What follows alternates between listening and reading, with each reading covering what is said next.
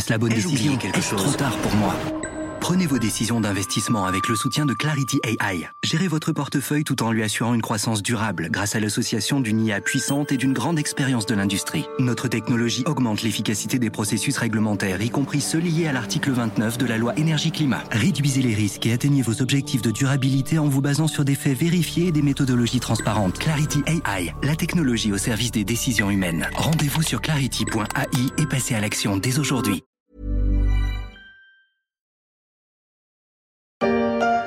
On the road again. I just can't wait to get on the road again. On the road again, en chanson, en expression, c'est toute une époque et un bout d'Amérique. Faire la route est né dans les pas des migrants pendant la Grande Dépression aux États-Unis pour des questions de survie. La Beat Generation l'a adopté comme style de vie et la mode s'est largement diffusée à partir des années 1970. Tout ça a fait émerger une économie, celle des hébergements et de l'équipement du voyageur, version Baba Cool, le sac à dos, le jean et un petit livre qui se glisse dans la poche, un guide d'adresse sympa et pas trop cher. Le guide du routard, rebaptisé Routard tout court, ne nous quitte pas depuis, et ça fait 50 ans que ça dure. Is on the road again.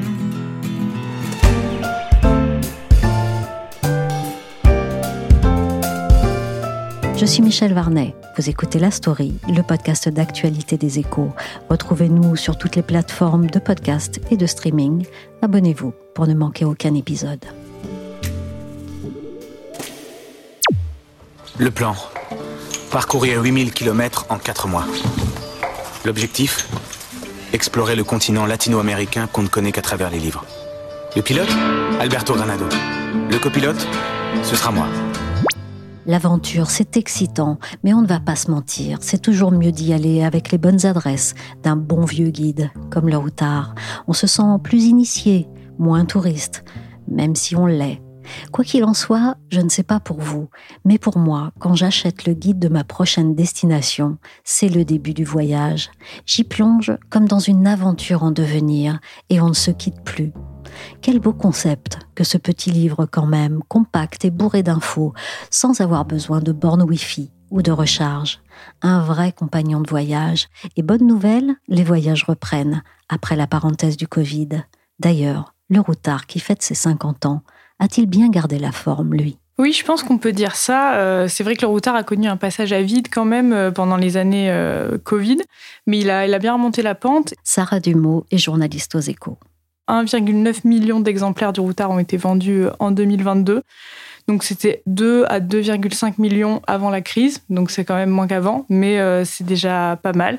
Et c'est surtout beaucoup si on compare à d'autres ventes dans le secteur de l'édition. par exemple, Gagner un prix Goncourt euh, permet aux lauréats de s'assurer en moyenne 544 euh, 000 exemplaires vendus. Donc c'est vrai que bon, c'est pas la même chose parce que le Routard, il y a plusieurs euh, éditions, c'est pas un seul livre, mais c'est quand même un business assez florissant. Et on va en parler, mais c'est vrai que le Routard a pas mal évolué au fil des années, et c'est sûrement ça qui lui a permis de rester un incontournable dans le secteur des livres de voyage. Alors justement, comment ça a commencé le Routard?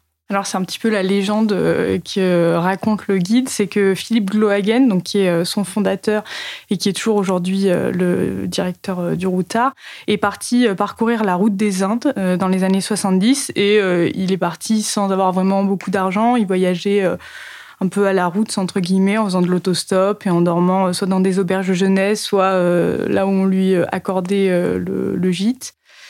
Et en rentrant, il a réussi à vendre un reportage euh, qu'il avait réalisé pendant son voyage au magazine Actuel. Le rédacteur en chef était Jean-François Bizot. Et c'est de là que lui serait venue l'idée de créer le guide du routard et euh, un guide en fait qui serait destiné aux jeunes qui n'ont pas vraiment d'argent et qui veulent partir euh, parcourir le monde, à l'inverse des autres guides qui existaient déjà à l'époque mais qui n'étaient pas du tout sur cette cible-là. Et donc, euh, après s'être fait refouler de pas mal d'éditeurs quand même, Philippe Glohagen a réussi à convaincre un petit éditeur du nom de Guédalge de commercialiser le routard. Quand mon premier éditeur a fait faillite, c'est vrai que j'étais un petit peu désespéré. Le guide du routard, en fait, a été refusé par 19 maisons d'édition. Et un jour, je suis invité à un colloque d'éditeurs de guides de tourisme. et je leur dis, bah, écoutez, le guide du routard, c'est mort. Vous m'avez pas fait confiance, vous ne faites pas confiance aux jeunes. Alors on vient d'entendre Philippe Glohagen dans une vidéo de Combini et on comprend que ça n'a pas été simple de se faire éditer. Mais la recette du routard, elle, est-ce qu'elle a pris tout de suite? Il semble que oui. Ce qu'on raconte, c'est qu'à l'époque, euh, la première édition a été euh, encensée par la presse et même par la presse de droite, qui n'était pas forcément euh, la cible du routard. Et ça a même provoqué des débats à l'époque sur cette nouvelle manière de voyager sans vraiment d'argent. Et euh, c'était pas le premier guide de voyage, il existait déjà des guides avant, euh, par exemple les guides bleus et les guides Michelin, mais c'était des guides qui étaient euh, plutôt destinés, par exemple les guides Michelin, à des familles qui voyagent sur la route. Et, donc c'est vrai que le routard est, est apparu à l'époque comme étant vraiment adapté aux aspirations, en tout cas des jeunes des années 70. Donc ça a bien marché, et à tel point qu'en 1975, Hachette, qui est du coup un éditeur beaucoup plus important, a racheté les droits du routard. Est-ce que ça marche au point de voir vite arriver des concurrents? Oui, le Lonely Planet a été créé en 1973, donc exactement euh, la même année que le Routard. On ne sait pas vraiment euh, si le couple d'Australiens qui est à l'origine du Lonely Planet euh, s'est inspiré du guide français, mais en tout cas, les premiers tomes de ces deux guides qui vont se faire concurrence fonctionnent à peu près avec le même état d'esprit, c'est-à-dire le voyage un peu dans l'esprit hippie des années 70 et à petit budget. Et depuis, il y a d'autres guides qui ont vu le jour, comme euh, le Petit Futé ou euh, les guides Géo. C'est devenu un marché euh, assez porteur, même si les ventes ont quand même un petit peu fléchi ces dix dernières années, avec notamment Internet, les blogs de voyage, etc. La possibilité d'organiser son voyage autrement qu'en passant par les guides. La vie, ça demande du courage et des sauts dans l'inconnu. Comment êtes-vous entré en Afghanistan? Par le Yémen. Un pays plutôt violent. C'est pour ça que le billet ne coûte que 84 dollars. Le Routard et Lonely Planet, est-ce qu'ils se sont fait la course et est-ce qu'ils se sont fait de l'ombre? Les deux guides euh, se font effectivement la course, même s'ils ont chacun des atouts bien différents. C'est vrai que la recette du routard est quand même assez différente. Euh, ce qui fait un peu sa spécificité, c'est un ton assez particulier, un peu euh, qui peut paraître un peu donneur de leçons ou moralisateur, le, le, routard va pas hésiter à être subjectif, à donner vraiment son avis sur les destinations, à dire par exemple, euh, il vaudrait mieux de pas aller dans telle plage parce qu'il euh, y a trop de tourisme. Alors qu'à l'inverse, le Lonely Planet est un peu plus euh, réputé, plus objectif en tout cas. Et par exemple, le routard est aussi plus réputé sur la France et sur l'Europe, alors que le Lonely Planet, ça serait plutôt l'Asie. Euh, mais, c'est vrai qu'ils se sont fait euh, concurrence et la concurrence du Lonely Planet aurait même poussé le routard à revoir un peu sa maquette pour euh, y intégrer davantage de couleurs, d'infographies, de photos, ce qui n'était pas trop le cas au départ. Mais en tout cas, sur le marché français, le routard reste quand même dominant avec 30% de part de marché en 2022 contre 20% pour le Lonely Planet sur les livres touristiques. 50 ans plus tard et avec Internet, est-ce que le succès est quand même toujours là? Oui, le routard, ça reste quand même le guide de voyage le plus vendu en France. Et donc ça se vend quand même à euh, quasiment 2 euh, millions d'exemplaires euh, par an. Et selon le classement de Livre Hebdo, entre février et mars 2023, il y a 16 des livres de voyage qui se sont le plus vendus en France qui étaient des guides de routard. Donc notamment les éditions sur la Corse, le Portugal, Lisbonne, Rome sont des éditions qui marchent très bien.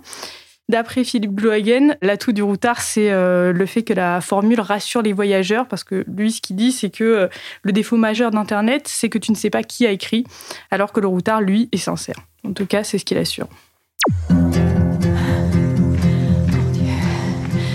Qu'est-ce qui m'a pris? Ça me désole que tu t'affliges une marche de 1500 km rien que pour... Finis ta phrase. Mais le voyageur, lui, n'a-t-il pas changé? C'est vrai que le tourisme s'est considérablement développé depuis les années 1970. Et euh, le routard, qui a toujours été assez critique du tourisme de masse, a au final un petit peu des fois participé à le créer parce que euh, dans certaines éditions, les restaurants considérés comme typiques et recommandés par le routard se sont retrouvés au final euh, remplis de touristes qui venaient grâce au guide. Mais c'est vrai que je pense que le, profil des voyageurs a un petit peu changé et c'est aussi pour ça que le routard euh, a fait évoluer sa formule. En quoi a-t-il évolué? Le routard a adapté sa recette et c'est vrai que par exemple maintenant les hôtels et les restaurants sont recensés en trois catégories. Il y a la catégorie bon marché, la catégorie prix moyen et la catégorie chic. Donc avant, comme je le disais, l'idée c'était plutôt de proposer un guide pour les étudiants fauchés. Aujourd'hui, ça s'adresse à un public quand même beaucoup plus large. Et Philippe Gloegen le reconnaît lui-même. Il dit le routard a évolué parce que la clientèle a évolué aussi. Le jeune étudiant est devenu un cadre, il a des enfants. Euh, de l'auberge de jeunesse, il est passé à l'hôtel de charme et de l'autostop, il est passé à la voiture de location. Donc c'est un peu euh, de cette manière-là que le routard a évolué. Il s'adresse à un public plus large.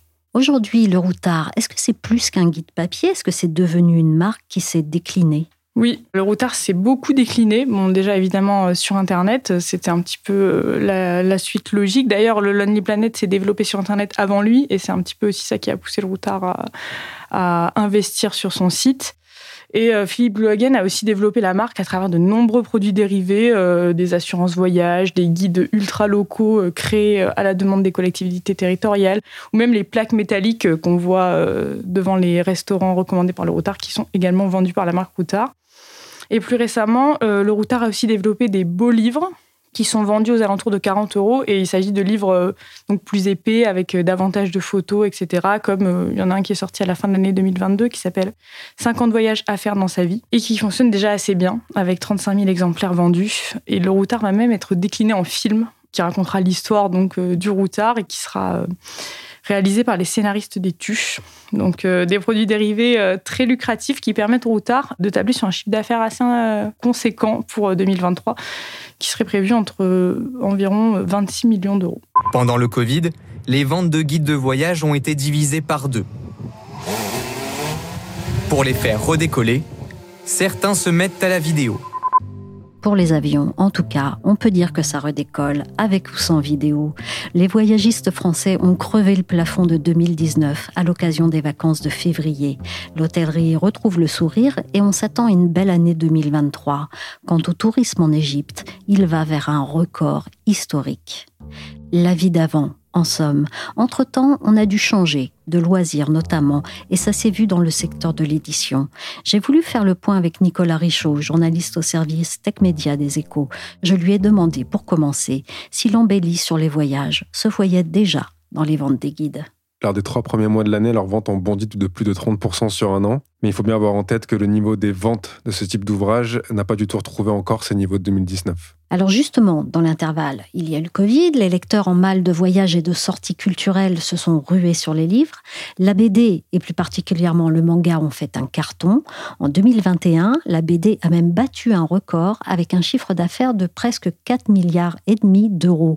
Est-ce qu'elle continue sur cette lancée? Alors c'est vrai que la BD et le manga, ils ont décollé pendant le confinement et tout particulièrement le manga qui a été porté par le Pass Culture. Et le manga a lui-même porté le marché de l'édition dans son ensemble. C'est quelque chose qui est plus vraiment vrai aujourd'hui. Là, sur les trois premiers mois de l'année, les ventes de BD au sens large, elles, ont reculé de 12% en volume et le manga a lui dégringolé à lui seul de 18%. Et l'explication à ça, c'est notamment que le public n'est pas encore aussi fan des nouvelles séries qui sont arrivées sur le marché pour l'instant les goûts des lecteurs ont beaucoup changé à moyen terme si on prend un peu de recul et, ça a beaucoup profité au manga parce que même si en ce moment euh, il y a un peu moins de fans de, ce type de format, ça a quand même porté vraiment le marché de l'édition dans sa globalité et la BD en particulier. Pour vous donner une idée, depuis l'année 2021, plus d'une BD achetée sur deux est un manga en France et une franchise comme Naruto par exemple, ça se vend aujourd'hui à plusieurs millions d'exemplaires tous les ans.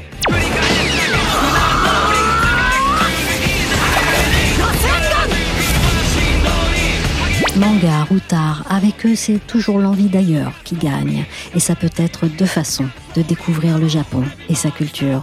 On ne pouvait le faire que dans les pages des livres jusqu'à récemment. On peut maintenant le refaire à pied ou en autostop, même s'il semblerait que cette dernière option n'est pas tellement dans les usages au pays du soleil levant.